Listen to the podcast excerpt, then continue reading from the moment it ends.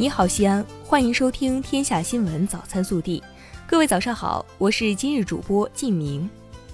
今天是二零二零年五月二十号，周三。首先来看今日要闻。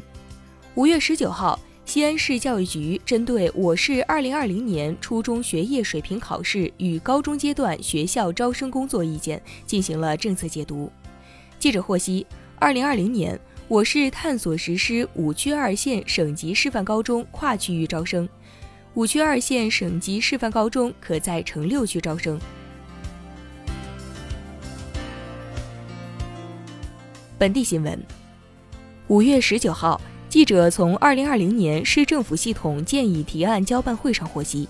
去年市政府系统共办理各类建议提案一千五百一十二件。答复率和代表委员满意率均为百分之一百。今年市两会期间收到的代表建议和委员提案，应于八月三十一号前办复完毕。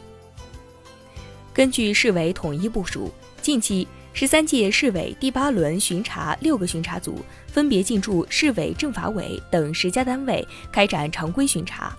对市扶贫办和十三家市脱贫攻坚领导小组成员单位党组织开展脱贫攻坚专项巡查回头看。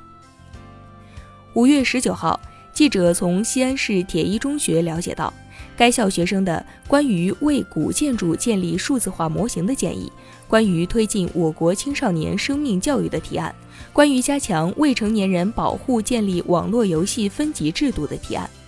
分别受到驻陕全国人大代表和政协委员的关注。现在模拟提案已经分别转交，并将由驻陕代表和委员们正式提交全国两会。五月十九号是中国旅游日，由浐灞生态区管委会、西安日报社主办，西安报业传媒集团融媒体发展有限公司承办的“花满长安，绿游浐灞，百亿天使生态游”活动正式举行。二十五位医护人员畅游美景，感受了一场健康生态游。近日，高新区在永阳公园、紫薇文化广场、唐城墙遗址公园、延平门广场附近、木塔寺公园一期等地设立了首批爱心理发点，让市民感受到城市暖暖的温度。五月二十号，西咸公交开通八三五路。下店村至西泰路公交调度站常规公交线路，该线路连通了丰东新城南部区域与西安高新区，接驳西安地铁六号线西部大道站。为防止病从口入和餐桌浪费，保护广大人民群众的身体健康和生命安全，近日，陕西省商务厅、中共陕西省委文明办。陕西省市场监督管理局联合发布《陕西省餐饮服务业公筷公勺分餐行动实施指引》。昨日发布的一份报告显示，西安成为博物馆预约旅游比例最高的城市，市民提前一天以上预约博物馆门票的占比高达百分之七十六。在全国十大人气免费博物馆中，陕西历史博物馆排在首位。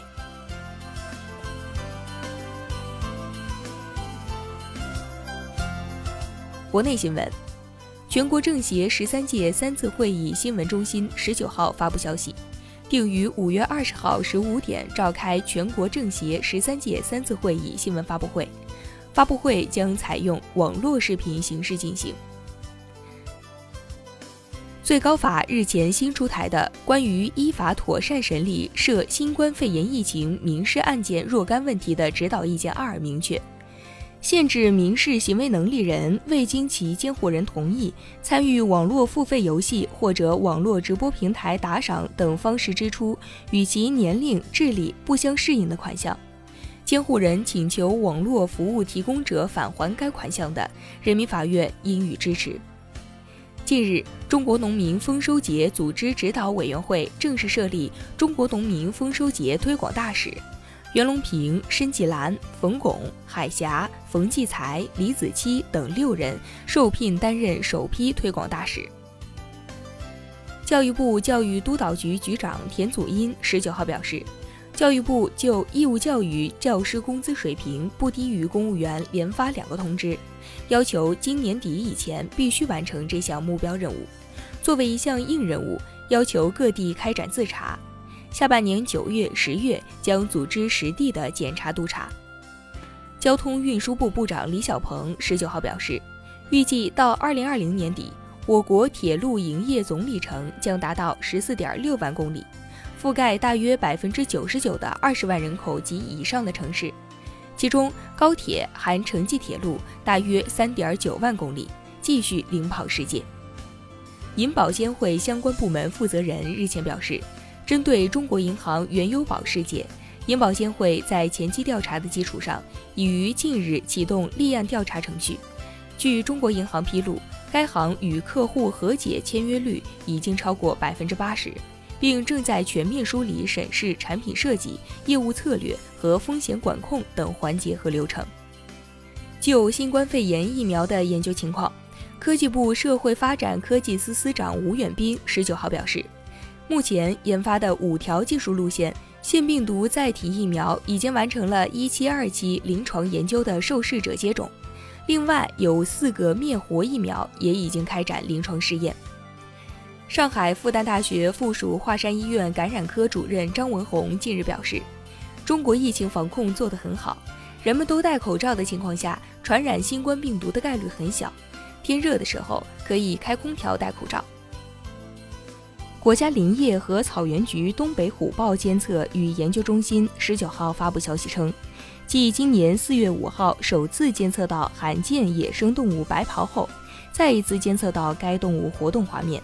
据介绍，我国曾在一九八一年于内蒙古发现过一次白袍，再前一次文献记录要上溯至乾隆年间。